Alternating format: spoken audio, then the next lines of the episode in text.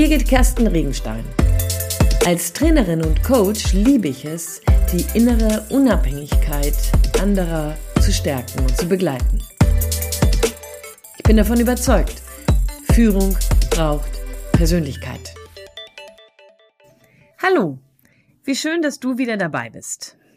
Ich freue mich darüber, dass wir die nächsten paar Minuten miteinander teilen werden und möchte gerne in dieser Episode etwas experimentieren.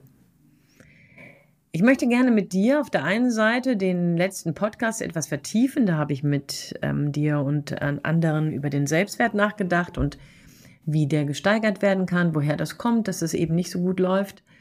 Und heute möchte ich gerne mit dir etwas tiefer gehen und dabei nochmal schauen, was es für weitere Möglichkeiten gibt, damit umzugehen. Starten möchte ich dabei mit dir an einem ganz anderen als bisher bekannten Punkt. Denn ich habe dir eine Geschichte mitgebracht. Eine Geschichte, die sich um zwei Frauen dreht, die du in der Bibel findest. Zwei Geschichten, zwei Frauen, die eigentlich in einer Geschichte verwoben werden. Und da gibt es da zum Beispiel die Sarah. Sarah ist eine Frau, die verheiratet ist mit einem extrem wohlhabenden Mann, der wahnsinnig viele Herden hat und ähm, also garantiert einer der Millionäre im Alten Testament ist, ähm, wenn nicht sogar Multimillionäre, der ist steinreich gewesen, Abraham. Der hat viele Bedienstete gehabt und Sarah, seine Frau, eben auch. Viele Bedienstete. Sie hat natürlich den Haushalt geschmissen und hat dabei garantiert das ein oder andere an klaren Vorgaben geben müssen. Sarah hat einen bestimmten Status darstellen können. Sarah hat in den höheren Gesellschaftsschichten mitgespielt. Sarah hat Feste ausgerichtet. Sarah hat sozusagen alles das, was man so braucht, um angesehen zu sein. Ich bin mir ziemlich sicher, wenn man heute so in ein Modemagazin gehen würde, wäre Sarah einer derjenigen gewesen, die garantiert so in der oberen Liga mitgespielt hätte. Nach draußen also eine Frau gemacht. Ja, sie hat ähm, garantiert wenig damit zu tun, dass sie ihre Existenz sichern muss. Ich glaube, dass sie wenig Sorgen hatte, wenn es um, wenn es um materielle Dinge ging. Und das Spannende daran ist allerdings, und hier möchte ich gerne mit dir näher hinschauen, wenn du dir die Biografie von Sarah anschaust, dann ist das nicht so die brillante Biografie. Ja, sie ist nach wie vor verheiratet mit Abraham, aber sie hat, weil sie mit diesem hm, Abraham verheiratet ist, ist sie mindestens fünf oder sechs Mal umgezogen, ohne selber dabei gefragt worden zu sein. Sie ist sozusagen mit umgezogen worden, hat also ihre Heimat verloren. Sarah hat außerdem aufgrund der vielen ähm, Herden und des Wachsens und des, der Expansion des Unternehmens ihres Mannes auch Familie verloren, weil bei all dem, was da so an Expansion war, war irgendwann auch kein Platz mehr ähm, für den Neffen, denn der musste gehen. Und das Dritte, und das ist in der heutigen Zeit durchaus ein Grund, dass sich Ehen scheiden ähm, oder zumindest in die Paartherapie kommen. Ähm, Sarah und Abraham waren eine Zeit lang in Ägypten und dabei hat sich Abraham nicht wirklich mit Ruhm bekleckert, denn der hat aus Sorge dafür, dass die Ägypter, davor, dass, Ägypt, dass die Ägypter übergriffig werden, hat er Sarah als seine Schwester ausgegeben. Das hat dazu geführt, dass der ägyptische König wohl diese ganz, ganz wunderschöne Frau, sie soll sehr schön gewesen sein, ähm, in sein Bett zitiert hat. Na, bevor das dann alles so kippte, ist da, ähm, ist da eingegriffen worden. Und im Endeffekt ist Sarah sozusagen unbehelligt daraus aus der Nummer rausgekommen. Aber ich kann mir vorstellen, dass das auch einen dritten Verlust in ihrem Leben markiert, nämlich den Verlust vom Respekt ihres Mannes. Also eine Frau nach draußen gemacht und nach drinnen ganz schön viel Scherbenhaufen. Und an der Stelle finde ich es spannend, was dann passiert. Denn Abraham hat die Prophezeiung, dass seine Frau Sarah ein Kind bekommen soll. Die warten jetzt schon ziemlich lange. In der Bibel sind die Leute ja ziemlich alt und Sarah hat wohl bis zu 70, 80 Jahre gewartet und ist immer noch nicht schwanger geworden. Und naja, jetzt kommt was anderes ins Spiel. Die zweite Frau nämlich, die ich dir gerne vorstellen möchte. Die Hagar. Hagar hat nichts von dem, was Sarah hat. Hagar ist ägyptische Sklavin. Es kann sein, dass sie sogar ein Geschenk des ägyptischen Königs war, als Entschuldigung für seine Übergriffe. Also wäre sie, wenn das so ist, sogar eine ständige Erinnerung an die gesamte Szenerie da. Aber Hagar ist eben nicht gefragt worden, ob sie versklavt werden will oder nicht. Sie ist Sklavin. Hagar darf nichts alleine machen. Hagar darf nicht darüber bestimmen, wann sie aufsteht, was sie an Arbeit macht, wann sie essen möchte, was sie isst. Hagar darf nicht bestimmen, wohin sie geht, sondern sie muss das tun, was man ihr sagt. Hagar ist hochgradig fremdbestimmt.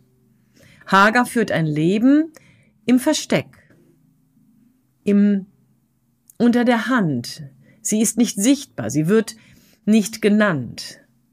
Ich war mal mit meinem Mann in Kolumbien und in Kolumbien war das üblich, dass man damals zu der Sklavenzeit ähm, an den Türen sehen konnte, wie wohlhabend diese Menschen waren, die dahinter lebten, denn man hat pro Sklave so eine Niete an die Tür gemacht.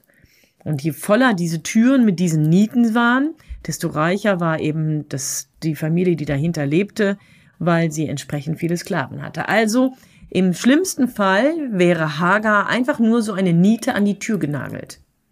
Ein Ding, entpersonalisiert.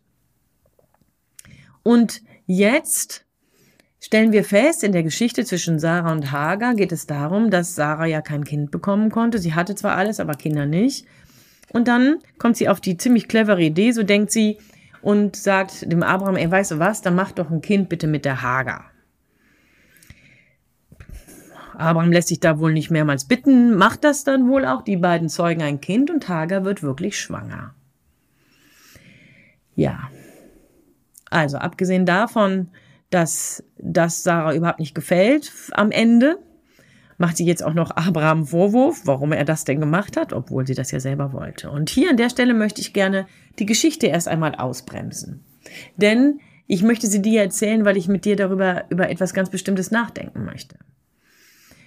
Stell dir mal vor, Sarah und Hagar wären zwei Frauen in derselben Person. Und wenn du ein Mann bist, meinetwegen zwei Männer in derselben Person. Oder aber wenn du sagst, okay, ähm, in dir gibt's auch diverse Anteile, dann kann es ein Mann und eine Frau sein. Das ist mir Jacke wie Hose. Also es geht mir eher um zwei Anteile.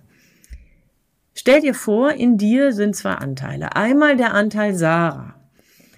Erfolgreich. Ja, tut alles das, was man von ihr erwartet brilliert dabei sogar. Ja, sorgt dafür, dass die Reputation ihres Mannes vernünftig läuft, dass, dass man nichts Nachteiliges über sie sagen kann, ähm, ist überall perfekt und sorgt dafür, dass alles stimmt. Erfolgreich, Status, super. Mit ihr kann man sich schmücken. Und vielleicht gibt es so einen Anteil in dir. Und dann gibt es aber einen Anteil, den du so wie Hagar versteckst vielleicht in dir versklavt hast. Eine Frau, die ein Anteil, der vielleicht wilder, fremder ist, als es dir lieb ist. Der ähm, etwas in sich hat, was du gerne ähm, vor anderen verbergen möchtest. Und an dieser Stelle lieber es verdrängst und hinter Gittern stellst. Zum Beispiel, dass du dich schneidest oder aber, dass du nach einem vernünftigen Essen möglichst bald auf Toilette gehst, um wieder alles zu erbrechen. Oder dass du ohne die Flasche Wein am Abend nicht wirklich zur Ruhe kommst. Oder die Frage, ob du nicht tatsächlich an manchen Stellen lieber ohne deine Partnerin oder deinen Partner wärst, aber dich das nicht traust. Vielleicht auch die Tatsache, dass du weißt, oh, du hast gerade Kinder bekommen, aber dein Haushalt sieht garantiert nicht so picobello aus wie der von deiner Freundin. Oder du bist mindestens genauso lange berufstätig wie einer deiner besten Freunde, aber verdienen tust du nicht so viel wie er. Und dass du neidisch bist, das darf er nicht wissen. Es gibt viele, viele, viele Gefühle, es gibt viele Überzeugungen in uns selbst, die wir, ähnlich wie Sarah das mit Hagar macht, versklaven, in die Ecke verweisen. weglegen, verstecken und alles dafür tun, dass das Ja keiner weiß. Manche leben sogar in ihren Beziehungen so. Bestimmte Geheimnisse, bestimmte Dinge, die eigentlich zu dir gehören würden, sind ausgegrenzt. Und interessant dabei ist, ja, das, was dann ja zwischen Sarah und Hagar passiert, ist, dass Hagar auf einmal das Baby bekommt, was Sarah bekommen sollte.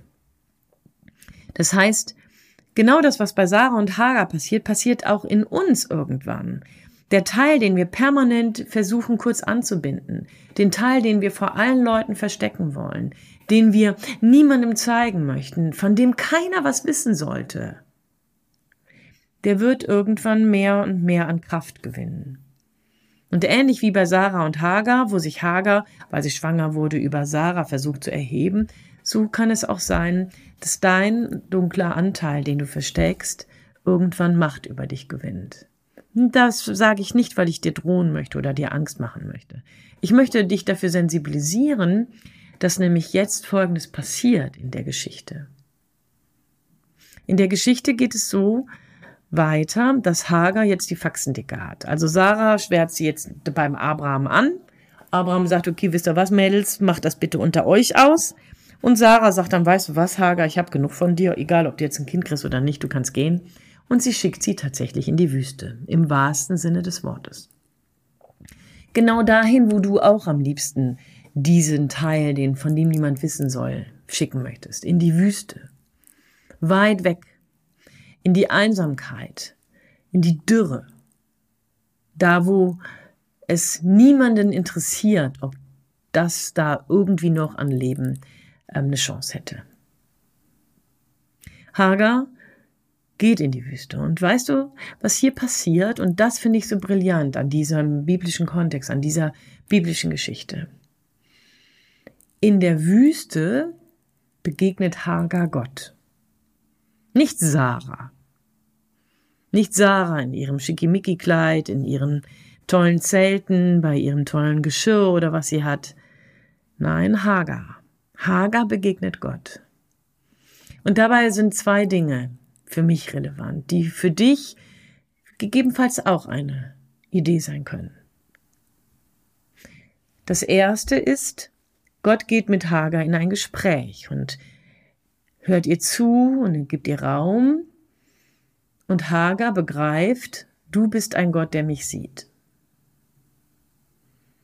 Und jetzt unabhängig davon, ob du an Gott glaubst oder nicht, ist das der erste Schritt, wenn du möchtest, dass deine Konstitution, deine Persönlichkeit ganz wird, dass du aufhören könntest mit diesem Versteckspielen, ist das das Erste, was passiert. Sieh dir diesen Teil an. Hör auf, ihn wegzuschließen. Hör auf, ihn zu verdrängen. Hör auf, ihn in die Wüste zu schicken. Schau ihn an. Und wenn dir es hilft, mir hilft das sehr, mein Glaube, dann halt ihn Gott hin. Dann lass Gott draufschauen. Denn das, was passiert ist, es ist ein barmherziger Blick. Es ist kein destruktiver Blick. Es ist kein vernichtender, erzieherischer, ein Zeigefinger, ein böswilliger Blick. Es ist ein ganz und gar vollständig liebevoller, ganzheitlicher Blick. Und das Zweite, was in diesem Gespräch passiert zwischen Hagar und Gott, ist, dass Gott sagt, gehe zurück zu Sarah. Das heißt, Gott tut alles dafür, dass deine Anteile miteinander integriert werden. Deine Sarah und deine Hagar gehören zusammen. Deine Sarah und deine Hagar gehören beide zu dir. Du bist nicht nur die eine oder die andere. Und erst in der Gesamtheit bilden sie etwas ab, was sich weiterentwickeln kann. Das Spannende daran ist, dass hier ein Prozess in Gang gesetzt wird, den Gott scheinbar schon von Anbeginn der Welt irgendwie im Blick hatte und den wir hier in unseren psychologischen Ansätzen ähm, natürlich auch verfolgen. Wir wissen schon lange, dass es wichtig ist, dass wir unsere Anteile nicht voneinander spalten und ähm, voneinander wegtrennen, sondern dass wir sie miteinander verbinden. Und wenn du meinen letzten Podcast über Selbstwert gehört hast, dann wirst du hier vielleicht nochmal so eine Reminiszenz hören. Denn ja, es geht doch darum, dass weil wir so negative Anteile haben, weil wir Seiten haben, für die wir gerne vor anderen verstecken wollen, labeln wir unseren Selbstwert so klein. Und an der Stelle möchte ich dir gerne ein weiteres Bild bringen. Das ist diesmal nicht aus der Bibel, sondern aus der japanischen Kunst. In der japanischen Kunst geht es darum, dass ähm, man ein ganz, ganz wunderbares Stilmittel entdeckt hat, um zerbrochene Scherben miteinander wieder zusammenzubringen. Diese Kunst nennt sich Kintsugi. Ich weiß nicht, ob ich das richtig ausgesprochen habe, aber Kintsugi ist eine japanische Kunst, die dafür sorgt, dass die Scherben einer Schale, also das, was zerbrochen in uns ist, das, was unschön ist, was imperfekt ist, was eigentlich gefühlt auf den Müll gehört. Das wird genommen und es wird zusammengeklebt und vergoldet. Die Scherben werden an ihren Rändern mit einem goldenen, mit einer goldenen Masse verklebt und geschmückt und daraus ergeben sich ganz wunderbare neue Kunststücke. Ganz wunderbare neue Schalen, ganz wunderbare neue Gefäße. Einzigartig. Einzigartig und vollständig. Und ich glaube, dass das diese Geschichte von Sarah und Hagar für dich und mich bedeuten könnte. Dass da, wo ich meine Hagar anschaue oder sie sogar meinem Gott zeige, kann ich die ersten Schritte machen, um heil zu werden, um in die Vollständigkeit zu geraten. Und ich kann tatsächlich erleben, dass im Heilungsprozess etwas Neues, etwas Schönes, etwas Wunderbares entsteht. Und ich werde in dieser Art und Weise des Betrachtens, des göttlichen Betrachtens, möchte ich fast schon sagen, in dieser Art und Weise des göttlichen Betrachtens werde ich entdecken und lernen dürfen, dass ich und du wunderschön sind. In unserem Zerbruch. Aber weil es eben nicht so bleiben muss. In diesem Sinne wünsche ich dir viel Freude dabei, dich anzuschauen, dich zu zeigen und dabei die Erfahrung zu machen, dass Heilwerden nicht im Verstecken geht, sondern nur da, wo du Licht dran lässt. Ich wünsche dir dabei Mut und ganz viel Gelassenheit. Du weißt, dass ich davon überzeugt bin, dass Führung Persönlichkeit braucht. Und deswegen wünsche ich dir alles Gute dabei. Deine Birgit Kersten Regenstein von Teamkompetenz. Einfach stärker machen.